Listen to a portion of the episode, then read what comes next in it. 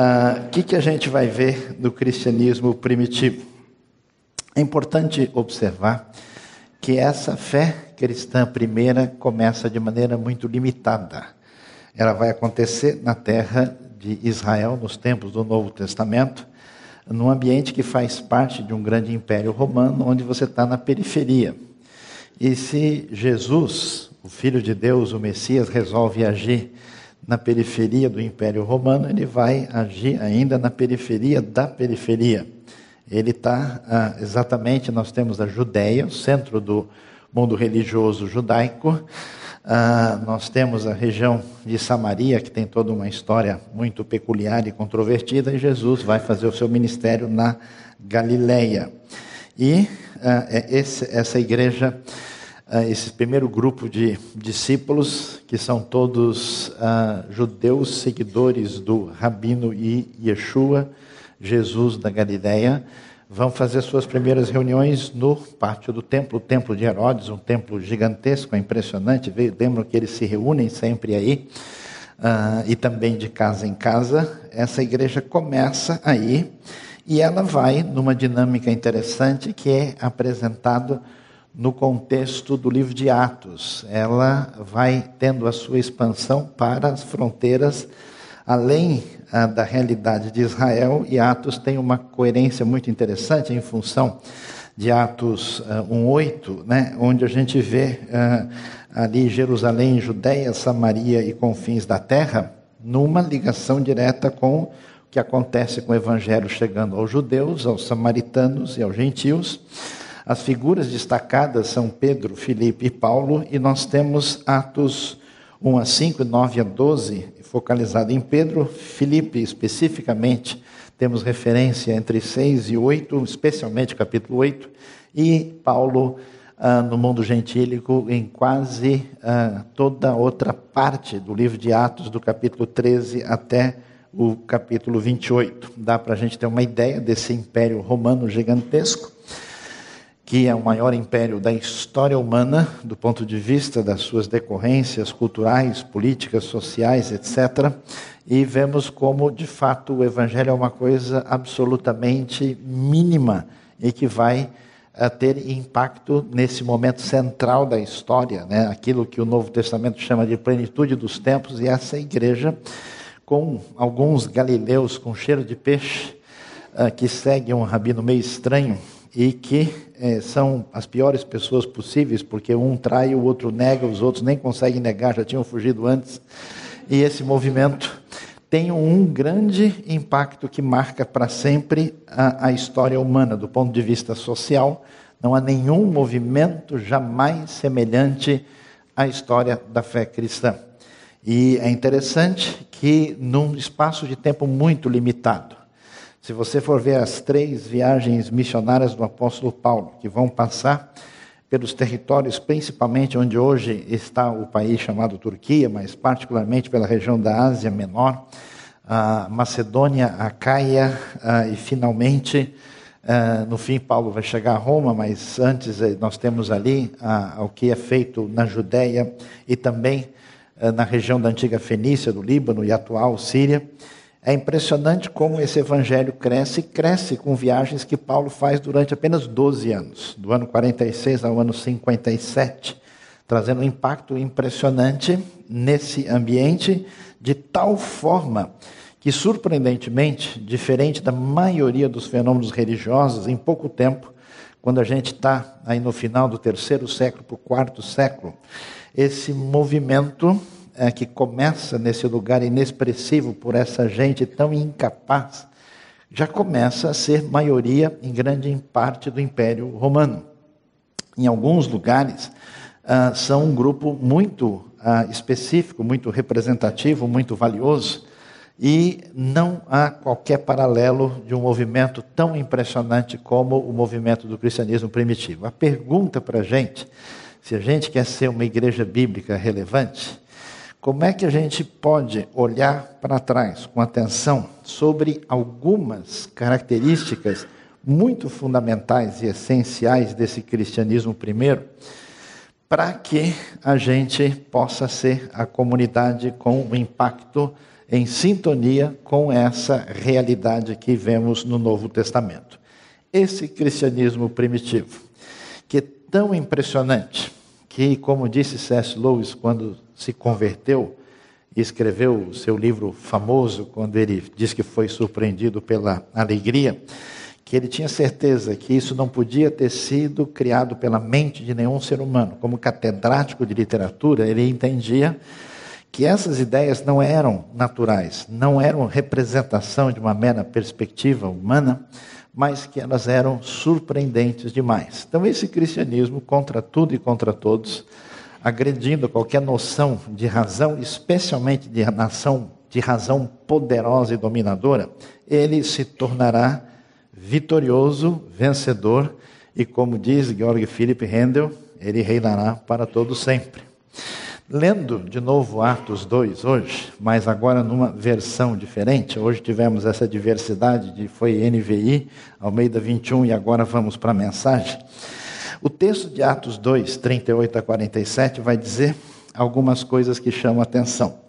Naquele contexto, Pedro, no dia de Pentecostes, ele diz: uh, Pedro respondeu: mudem de vida, voltem-se para Deus e sejam batizados, cada um de vocês, no nome de Jesus Cristo, para que sejam para que seus pecados sejam perdoados. Receba o dom do Espírito Santo, a promessa é para vocês, para os seus filhos, mas também para todos os que estão longe. Na verdade, aqueles a quem o Senhor Deus chamar. Ele aprofundou o assunto, insistindo com eles cada vez mais: saiam enquanto podem, saiam desta cultura doente e vazia.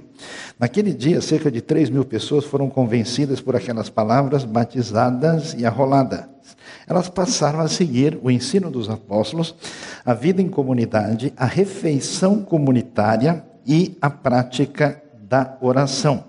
Todos ficaram perplexos com os sinais e maravilhas realizados por meio dos apóstolos. Os crentes viviam numa harmonia maravilhosa e tinham tudo em comum. Vendiam o que possuíam e deixavam os recursos à disposição para atender às necessidades de quem precisasse. Eles seguiam uma disciplina diária de cultos no templo, seguido de refeições nas casas. Cada refeição era uma celebração vibrante alegre, com muito louvor a Deus. O povo da cidade apreciava o que via. Todos os dias o número deles aumentava e Deus acrescentava os que iam sendo salvos. Primeira coisa que chama atenção é que no mundo antigo, toda a ideia de religiosidade estava circunscrita ou a um povo ou a um local específico. A ideia é nós temos uma batalha, eu venci você, eu construo meu templo em cima do seu templo antigo para dizer: o meu Deus é maior do que o seu. Havia o Deus da montanha, havia o Deus do vale, havia o Deus das águas, havia o Deus de cada lugar. Tudo era circunscrito numa limitação, onde não se podia ver a perspectiva mais ampla. A revelação bíblica chama atenção, em primeiro lugar, mostrando que o povo de Israel não era uma finalidade em si mesmo. Os estudiosos da missão falam do que a gente chama de uma missão, né? que é chamada de uh, centrípeta, quando Israel, que deve ser uma nação sacerdotal, tem o objetivo de anunciar o Deus verdadeiro aos demais povos. Era um testemunho a tradição religiosa desencaminhou isso e o povo começou cada vez mais a ficar numa dimensão uh, de interpretação da fé diferente da proposta de diversos textos bíblicos. Quando essa mensagem da graça de Deus plena em Cristo chega para essa comunidade, essa comunidade tem uma ideia de missão global. Ou seja, imagina o que é um grupo de galileus que não conhece muita coisa e na Galiléia não tem praticamente nada, nunca teve, nem hoje tem.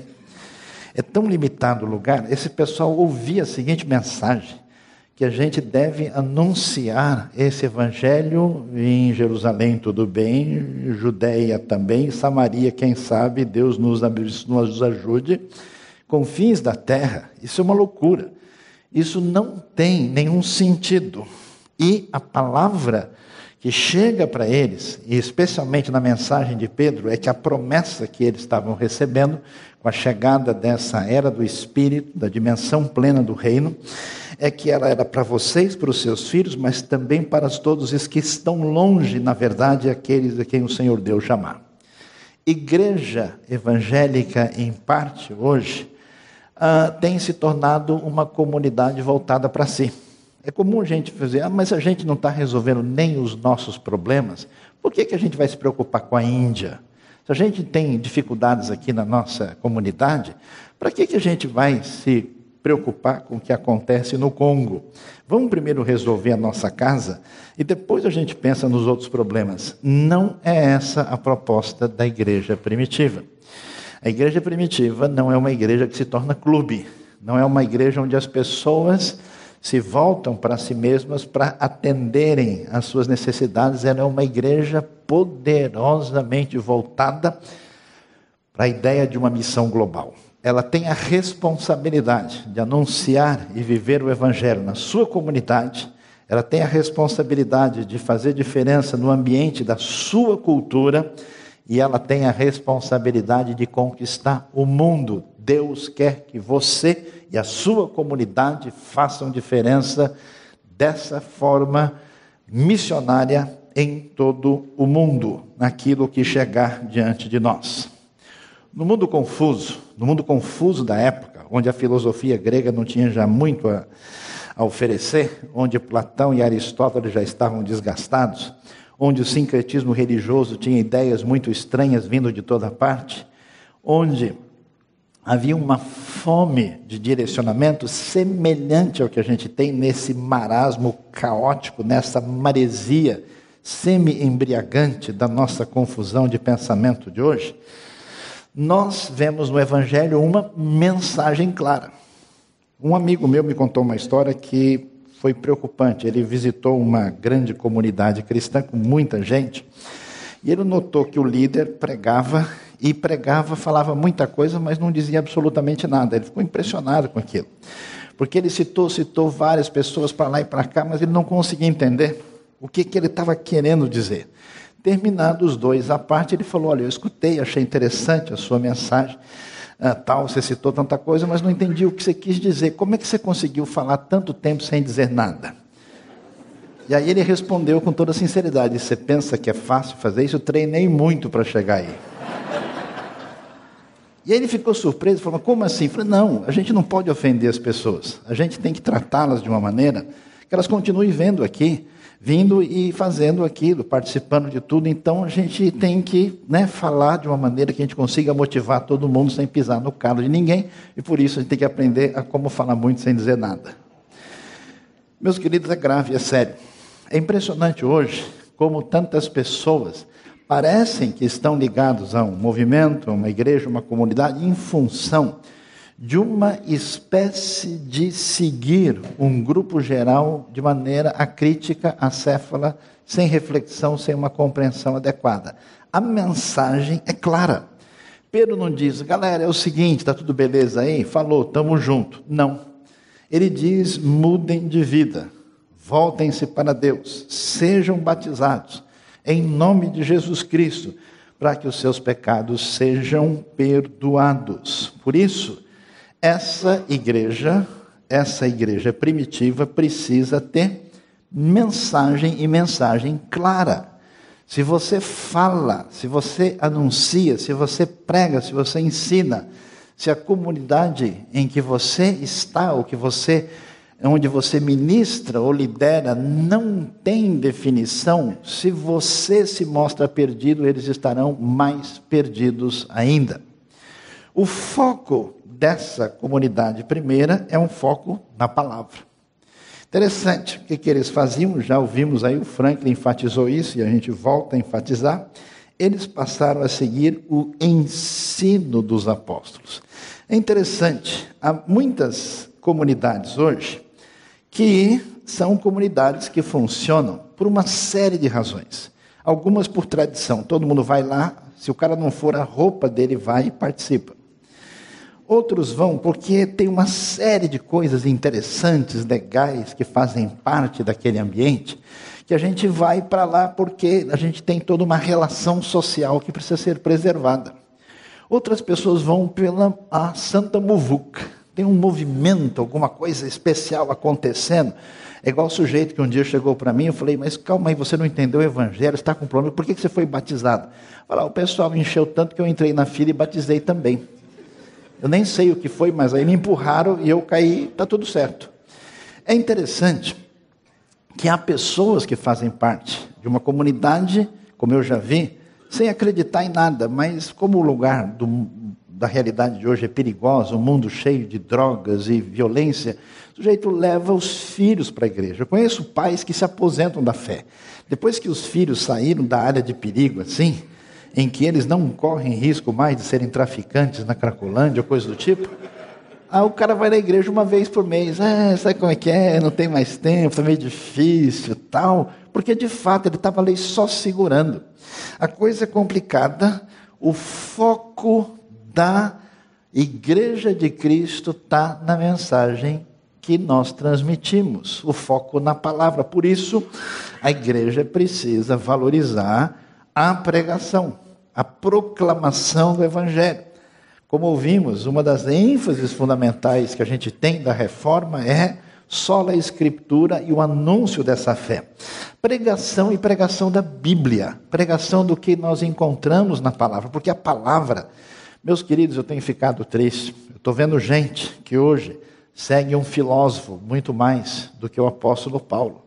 Outro segue uma técnica psicológica X inventada não sei quem, não sei quando, não sei por quem, que vai durar durante um certo tempo e substitui isso no lugar de Isaías. Outros fazem técnicas gerenciais de manipular as pessoas para ver como é que elas funcionam e, e mais ou menos caminham dessa maneira sem nenhuma responsabilidade de anunciar a palavra de Deus. A única esperança do mundo, da igreja de Cristo e da sua vida é a palavra de Deus.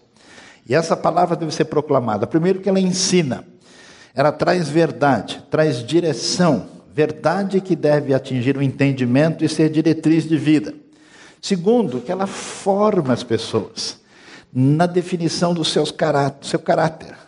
Há tantas coisas como justiça, bondade, generosidade, honestidade, tanta coisa essencial, fundamental. Hoje nós temos uma massa efervescente de religiosos sem referência nenhuma, em grande parte, do que é caráter. Ela forma porque ela apresenta essas referências nos seus textos, ela transforma as pessoas, ela muda não só a compreensão, mas a atitude das pessoas. Gente que, ouvindo essa palavra, sendo impactadas pela palavra, mudam o seu caminho. Essa palavra cura, como aquela irmã que contou do seu testemunho depois de participar de um grande momento de proclamação das Escrituras, dizendo: Olha, durante anos na minha vida eu tinha um medo apavorante da morte incompreensível, enraizado no meu ser, e hoje eu fui liberta em nome de Jesus. A palavra que cura traumas, a palavra que cura medo, a palavra que cura ansiedade, a palavra que cura elementos incapazes de ser compreendidos na sua plenitude pela complexidade espiritual, psicológica que nós temos, a palavra de Deus faz toda a diferença. Tem alguém aqui que pode dizer isso em função da sua trajetória de vida, e esta pessoa sou eu. Não fui criado por pai, nem por mãe. Aos 10 anos de idade queria tirar a minha vida, não tinha qualquer expectativa. Um dia o Evangelho curou o meu coração poderosamente. Essa palavra preenche ela traz vida, ela traz alegria, traz impacto, que é a grande dificuldade dos dias de hoje. A gente tem pessoas constantemente negativas, constantemente reclamando de toda a realidade, constantemente abandonando suas prioridades, vivendo numa espécie de círculo interno destruidor, sem caminhar na direção de nada. A vida, a energia, aquilo que faz a gente produzir, vem dessa alegria que Paulo chama de fruto do Espírito Santo. Essa comunidade, esse povo, da onde vem a Escritura, uh, bebeu de uma outra cosmovisão. E aqui um assunto delicado e que merece atenção, porque uh, nós temos autores bíblicos que escreveram numa cultura que eu chamo de bíblica hebraica, uh, que tinha uma outra maneira de entender o mundo. E para interpretar, entender o texto bíblico e até para resgatar essa vida da igreja primitiva, é necessário entender o que acontece. Nosso mundo, muito helenizado, a construção da cristandade primeira, com a sua decorrência medieval, como já foi citado várias vezes, é mais ou menos como que estabeleceu uma forma que, em grande parte, substituiu o próprio jeito bíblico de ser e de pensar. Então, se a gente tem o que a gente chama de uma perspectiva grega da realidade, ah, nós temos uma perspectiva hebraica que está numa relação de contraste. Por exemplo, estamos acostumados a tentar descrever Deus em termos ontológicos daquilo que Deus é. Isso é uma possibilidade, isso tem um valor. Na Bíblia se enfatiza muito, na maneira hebraica de pensar, o Deus que age o valor da história é o Deus que interfere. Interessante como a gente tem muito cristianismo contemplativo. As pessoas acham isso, que eles vão no lugar, assistem uma palestra, ouvem um negócio e falam: ah, que legal, olha que ideia diferente. Como se eles tivessem vivenciado a fé. O Deus que age quer que o seu povo esteja em sintonia com quem ele é. Esse mundo grego é o mundo do homem e da razão onde a razão domina e uma razão orgulhosa que parece tentar ter o domínio de toda a realidade. E quando, na verdade, na visão bíblica, Deus aparece como o Senhor ah, de tudo. Deus está acima de tudo e Ele é domínio e é soberano. Isso é importante porque quando a gente se aprofunda no conhecimento bíblico, a gente corre um risco, em sintonia com esse jeito helênico de pensar, a confundir a compreensão e o entendimento do texto com uma espécie de posição acima dele que o domina sem receber dele submeter-se a ele. E aqui a gente vê o contraste e a visão diferente. O mundo antropocêntrico do Estado com a polis grega está numa visão diferente com o mundo teocêntrico na Bíblia, onde ninguém é alguma coisa que não tenha relação de pertencimento. Quem é essa pessoa? Como é que a Bíblia descreve? Fulano, filho de Fulano. Você só é alguém quando você pertence à tribo, à comunidade, à igreja e à família. Lembra da pergunta de Boaz no livro de Ruth? Quem é aquela moça? Não está escrito isso. O hebraico diz a quem pertence ela. Qual é o problema que a gente tem hoje? A gente imagina que a gente deve consumir um conteúdo para a cabeça e para o coração, pagar a mensalidade do clube celestial e, de preferência, ter a nossa autonomia, independência e distanciamento. Nada pode ser mais herético do que isso. No reino de Deus, ser equivale a pertencer. A visão de mundo grega também vai na direção de um dualismo da realidade espírito e matéria. Quando né, tantas pessoas estão em crise, porque eles não servem a Deus espiritualmente, porque trabalham com computadores. Imagina o sujeito chegar na eternidade e ter um computador esperando ele lá? Não sei, quem sabe, né? A gente trabalha com essa ideia etérea, com essa ideia de separação de espírito e matéria que é totalmente platônica. E por isso, grande parte da nossa igreja não transforma a realidade. Que a transformação vem disso que, em parte, a reforma recupera, em que tudo pertence a Deus e Deus deve ser glorificado, quer seja na fórmula de Bhaskara, quer seja no curso de geometria analítica, amém, irmãos, que foi abençoado, levante a mão, né?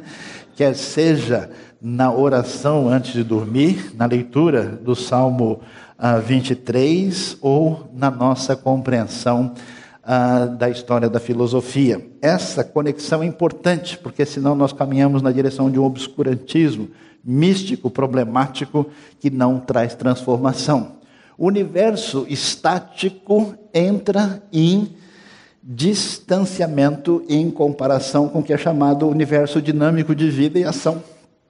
Ou seja, na Bíblia, como é que Deus é descrito? Um Deus apaixonado, Um Deus que repreende o seu povo dizendo: Vou acabar com todo mundo, não vai sobrar ninguém. E depois ele diz: Pode uma mãe se esquecer do filho que ama? Eu não me esquecerei de ti. A gente criou esse ídolo pagão, grego, europeu, americano, brasileiro, onde a gente circunscreve isso com uma atitude tal que é tão diferente do Deus vivo descrito pelas belas páginas cheias de poesia e narrativa da Escritura Sagrada. É interessante demais porque é um universo cheio de vida e de ação. Por isso que em vez de contemplação e passividade, essa comunidade tem força para ser transformadora. Por isso que em vez de harmonia e compostura, isso é muito interessante, o que tem na Bíblia é movimento, vida e emoção. Eu acho tão assustador pessoas ortodoxamente falarem que existe inferno e não sentirem nada com isso. É tão assustador a gente, como é que alguém pode falar de Deus de boa, sem sentir? Como é que alguém pode se aproximar das maravilhas de Deus e não ser uau engolido pela onda? É forte demais. Então, nesse mundo onde a gente aprendeu se distanciar da vida e desenhar uma espécie de figura abstrata, é uma distância perversa e idólatra dessa realidade que a gente encontra na Escritura, que é cheia de movimento, de vida. Né? Parece que o bom cristão da nossa tradição era o sujeito que, reto assim, fazia, né, em homenagem a Aristóteles, o máximo da alegria que ele tinha alegria neste dia nosso. É muito doido esse negócio, muito estranho. Nós temos uma descrição linear e racional do texto bíblico, diferente de uma teologia mapeada por um racionalismo limitado. Você vê Deus descrito com poesia, metáforas e narrativas. Isso é tão interessante. É a diferença entre tomar um comprimido com proteínas e vitaminas e um excelente suco de manga que Deus criou antes da eternidade para abençoar nossa vida. Quem foi abençoado, levante a mão, né? Você comer um pouco de uh, proteína e em vez de comer uma picanha com alho maravilhosa para a nossa bênção. É, o texto é vivo, é fundamental. Né? Você vê no mundo grego um predomínio do espaço, a mentalidade, onde tudo se dá pelo ver e pelo espaço. A visão bíblica, a ideia de tempo e de história, isso tem decorrências impressionantes. E na nossa visão, por isso a gente é orgulhoso, por isso que todo grupo cristão acha que eles são os reis da cocada preta, os donos do pedaço, a última bolacha do pacote celestial. Eles se sentem o máximo. E quando a nossa relação com esse texto que impactou, a mensagem que impactou a igreja primitiva é de submissão e reverência e reverência profunda. Essa comunidade impactada pela palavra, que está ligada à palavra, é a comunidade que aprendeu que a gente depende de Deus eu acho o máximo ler o livro de Atos. O livro de Atos é da hora. Por quê?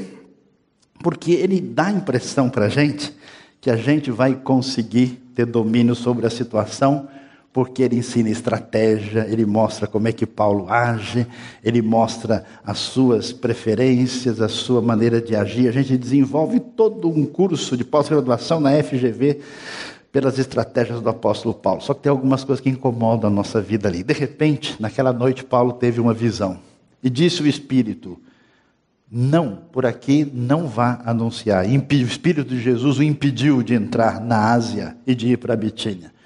O Espírito de Jesus age numa outra direção. A igreja só será igreja se ela andar numa dimensão sobrenatural de ouvir a voz do Espírito. Todos os movimentos poderosos de Deus começam no coração de Deus e atingem pessoas comuns. Ninguém tem sabedoria e entendimento para dirigir os caminhos de Deus. Por isso a igreja precisa ver a, voz do Espírito. Para onde é que o Espírito está soprando? Qual é o caminho de Deus na missão? Para onde que a gente vai? Porque a nossa sabedoria nada é. Essa igreja, ela é interessante, né? Santa confusão divina funciona com uma estratégia brilhante, mas tudo em sintonia com o Espírito. Todos ficaram perplexos com sinais e maravilhas. realizadas por meio dos apóstolos pelo poder do Espírito de Deus. Eu acho interessante que esse Espírito de Deus que faz milagres deixa Estevão morrer com uma pedrada. Esse Espírito de Deus poderoso que faz coisas extraordinárias até a ressurreição dos mortos, não impede que a igreja sofra perseguição.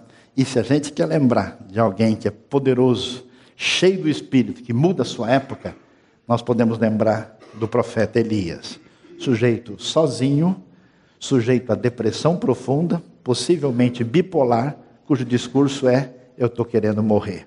E Deus faz questão de dizer: Quer ver como é que eu vou confrontar a época mais difícil da história? Vou pegar um indivíduo só que não tem força nenhuma e que nem bate bem da cabeça para mostrar que o poder pertence a Deus.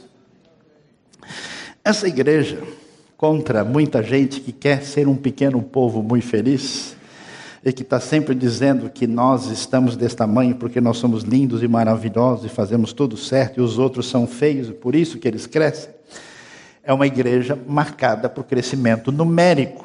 Muita gente no Brasil sofre né, de numerofobia ou aritmofobia, se quisermos ir mais longe. A grande verdade é que a Bíblia tem um livro inteiro chamado Números, para aqueles que não gostam de matemática. E o livro de Atos tem número para tudo quanto é lado, pelo menos os matemáticos deviam dizer amém. Naquele dia, cerca de 3 mil pessoas foram convencidas por aquelas palavras, batizadas e arroladas. A igreja, em sintonia com a vitória do reino, precisa querer crescer. Não pode estar satisfeita. Não pode achar que está bom demais. Ela tem compromisso com o reino vencedor. E por isso Atos faz questão não só de mostrar o crescimento e de quantificar.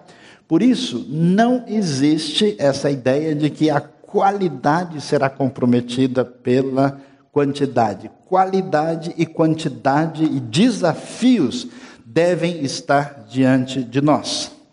Essa igreja é interessante, ela é a comunidade. Isso é muito valioso. É muito legal, é né? muito bonito a gente ler o texto, porque eles dizem assim: elas, as pessoas passaram a seguir a vida em comunidade, a refeição comunitária e a prática da oração. Nós vivemos numa época um tanto perigosa, quando a gente entende que grandes encontros com grandes holofotes, o estádio cheio, quase como uma espécie de apoteose greco-romana, a catarse plena, onde todo mundo assim desaparece numa pseudo-unidade, é a nossa grande referência. O mundo da mídia tem trazido essa ideologia. E o que, que a Bíblia diz para a gente? Uma coisa muito diferente. Jesus nunca pediu para a gente amar as pessoas do mundo, pediu para amar o próximo. A diferença da vida se dá na vivência entre as pessoas na comunidade. Por isso que é tão importante ouvir uma aula de teologia como comer junto com uma pessoa trocando ideia. É tão importante a prática da oração da comunidade e a vida junto, a gente não pode perder essa dimensão. O desafio da igreja hoje, que quer ser bíblica e relevante, à medida que ela faz diferença crescendo, ela consegue manter essa relação interpessoal, que é a dimensão real onde o evangelho acontece. A gente corre o risco de ter esse distanciamento e não ter essa realidade que é parte fundamental do cristianismo primitivo. É tão interessante que Jesus gasta a maioria do seu tempo só com 12 indivíduos. Entre eles um traidor, um negador e os outros, a gente já comentou. Que coisa complicada, Jesus, faça isso. Conheça as pessoas que Deus colocou na sua vida e invista o máximo de tempo que você puder. E pessoalmente, para as pessoas que desejam isso, que o legado que Deus te deu passe para essas pessoas, em vez de achar que vai ser legal falar para 5 mil. Essa igreja primitiva é diferente no sentido que ela é marcada por compaixão e renúncia. A gente sabe onde está o problema. O problema hoje é que todo mundo se movimenta para alguma coisa, para ter alguma vantagem, para ganhar alguma coisa com isso. E a gente está bem. Quando você percebe que a pessoa está querendo tirar vantagem demais, você assusta. Opa, agora eu vi a segunda página do contrato, eu vou para trás. Como é que a igreja cresce? A gente perdendo. A gente fazendo nosso plano de morte. Espera um dia em Deus morrer sem nada na vida.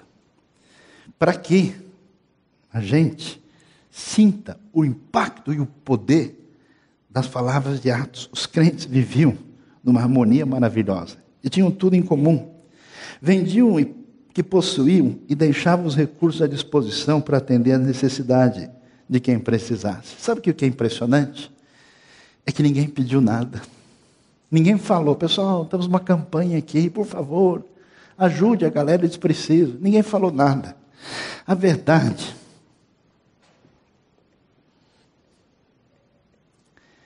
quando a gente encontra a pérola de grande valor, quando a gente entende o que é o Evangelho, dá vontade de jogar tudo fora e se dedicar a Deus inteiramente. No desespero para que as pessoas venham entender isso. Mas a gente está preocupado em que os nossos limites sejam devidamente protegidos para a gente continuar em segurança. Maldita seja a nossa segurança. E a verdade é que esse pessoal não estava nem aí. Eles simplesmente falaram: olha, nós estamos tão doidos, né? O pessoal achou que eles tinham bebido. E é verdade, né? Santa bebida celestial, que é a graça do Evangelho. Eles estavam tão impactados que eles estavam preocupados em atender os outros. Esse texto é um escândalo para todo mundo que é da esquerda e da direita. Outra coisa maravilhosa que Deus traz para nós. É interessante. A gente é tão complicado, o pecado nos atingiu de tal maneira que a gente realmente não sabe o mal que habita em nós. Outra frase interessante do C.S. Lewis, a gente nunca descobrirá o tamanho do mal que existe em nós até que a gente decida enfrentá-lo. E essa realidade é o Deus bondoso com a sua graça, o seu amor profundo, graças a Deus, detona a vida da gente. Derruba você, arrebenta o seu maldito egoísmo. Te traz situações de vida que você nunca entendeu que a princípio você se revolta, mas saiba, é a sua salvação, é a sua segurança, é o amor profundo que dói. Por isso, o povo de Deus sempre foi bem servido pelas santas perseguições do Senhor. Perseguição e maldade contra o povo de Deus desde da primeira aliança. É estranho como Israel, o povo de Deus, só vive levando chumbo. A igreja de Cristo é pior ainda. Mas que coisa, esses caras estão ressuscitando mortos, fazendo coisa, e estão morrendo. Nenhum apóstolo, exceto João, deixa de morrer de martírio. Naquela ocasião desencadeou-se grande perseguição contra a igreja em Jerusalém, todos, exceto os apóstolos, foram dispersos pelas regiões da Judéia e Samaria. Já tinha sido dito que o evangelho tinha que ser pregado lá. Acha porque a igreja era primitiva que ela entendeu? Nada como uma santa perseguição para motivar o pessoal. Todo mundo entendeu a mensagem mais rapidamente. A igreja, perseguição, sofrimento, dor, fazem parte da estratégia que envolve a ação de Deus. Quem sabe tempos difíceis venham, difíceis venham sobre nós para a glória de Deus. Um dos segredos da igreja primitiva foi Deus tirar a zona de conforto para esse pessoal de fato saber que a gente depende dele. Estou assustado nos últimos dias porque inventaram esse negócio de que a gente é pastor, é presbítero, bispo, diácono, apóstolo, um monte de nome. E essas coisas perderam o sentido. Hoje isso representa grau de superioridade em relação aos outros. Existe um grupo que é leigo e um grupo uh, que é clerical e assim as pessoas têm até pose, atitude assim, conformidade com isso. Interessante que a proposta do evangelho nunca foi essa. Coisa que mais Paulo gosta de dizer quando escreve é que ele é servo de Jesus Cristo, que ele é escravo. E diante dessa realidade, nós vamos ver ah, o que o texto tem a dizer para nós em Atos capítulo 8. É interessante, veja lá que quando eles vão ser dispersos por Samaria, uh, o que vai acontecer é que ele sai pregando a palavra de Deus. E o que vai acontecer em Samaria? Samaria é o lugar que todo mundo sabe que nunca vai acontecer nada. Judeus odeiam o samaritano e vice-versa. Uh, somente uma comitiva com 13 apóstolos, com muito milagre, é que vai conseguir fazer alguma coisa. A ironia do livro de Atos é tão interessante que o lugar mais complicado e difícil do mundo vai o simples Filipe, diácono, ser usado por Deus para fazer diferença lá. E ele chega lá, e para quem acha né, que os milagres é uma coisa puramente apostólica, vamos ver que os espíritos imundos saem dos, de muitos, né? E os sinais miraculosos que ele fazia no verso 6, os paralíticos e mancos eram curados. Felipe é usado por Deus para alcançar Samaria, o lugar mais difícil do mundo. A igreja de Cristo é a igreja do povo comum. É uma igreja não hierarquizada por gente importante, é quando pessoas, indivíduos comuns, que têm aquilo que Deus tem para a sua vida, começam a fazer diferença. A liderança não tem nenhuma responsabilidade de controle sobre as pessoas, mas simplesmente de orientar para que aquilo que está de Deus no coração delas tenha condição de ir adiante, porque o reino pertence ao Senhor. Essa igreja é uma igreja interessante, né, que tem uma coisa diferente. A gente valoriza certas coisas que não são as coisas valorizadas no texto. Um dos assuntos mais discutidos, mais enfatizados e valorizados em Atos é alegria.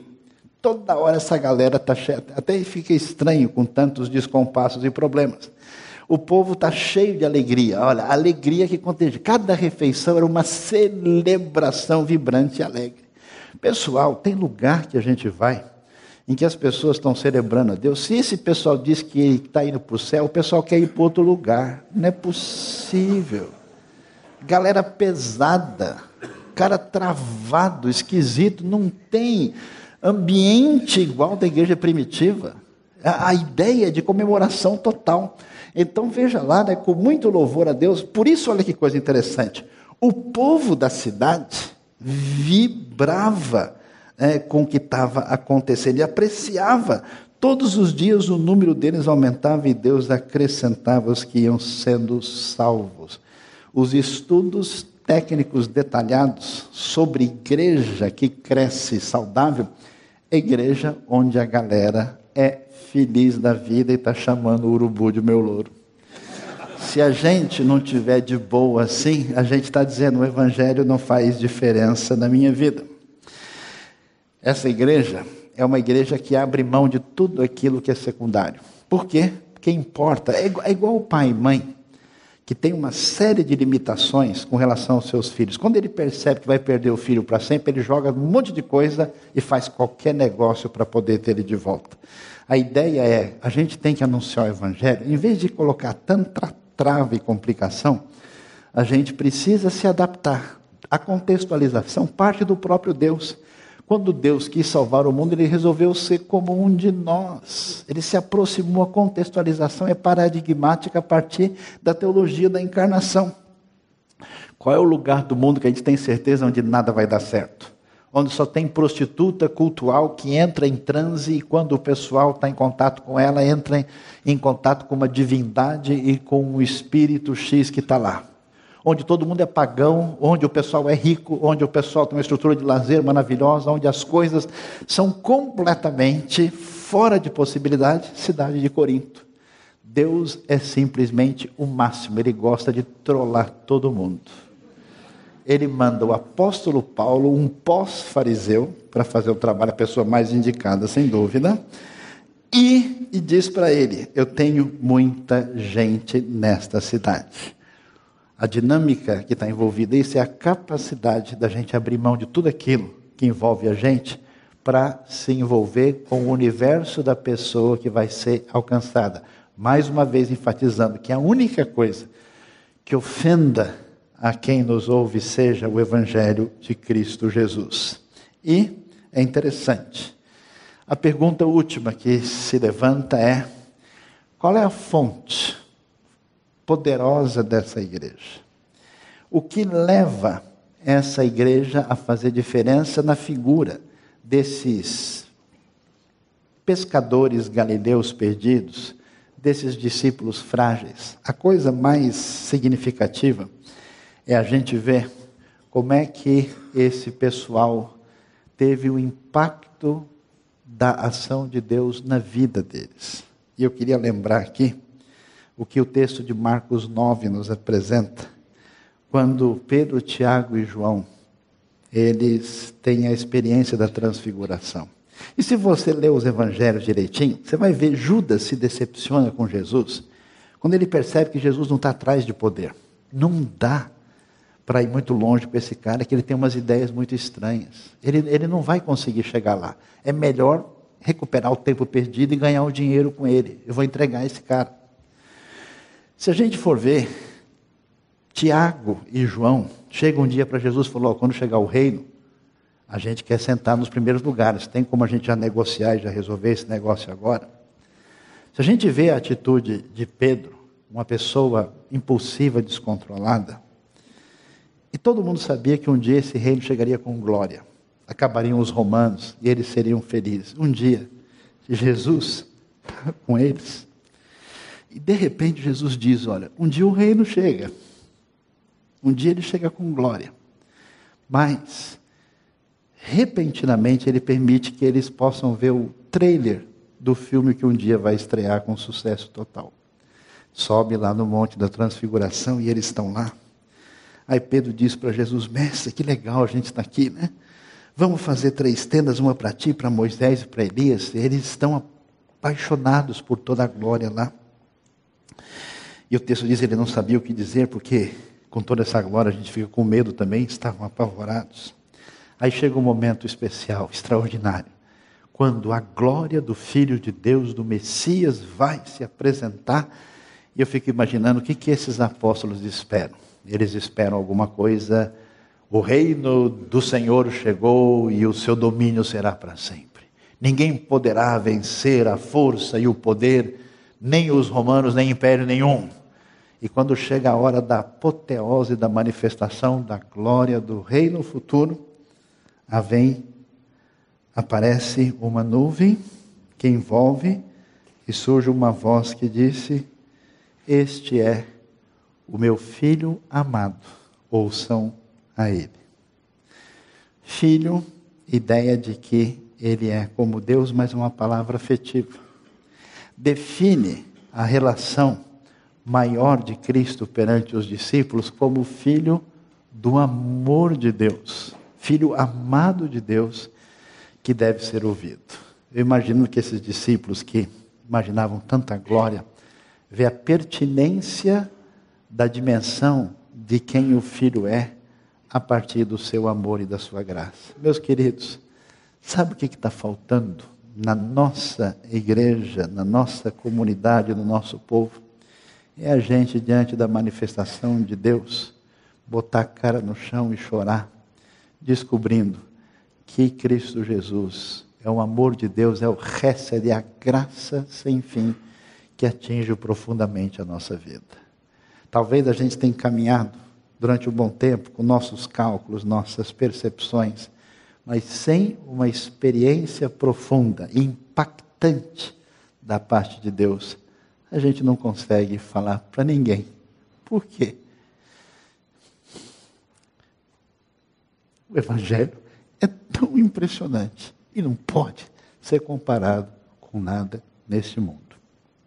Que Deus abençoe a nossa vida e abençoe o nosso coração nessa tarde. Bem, vamos.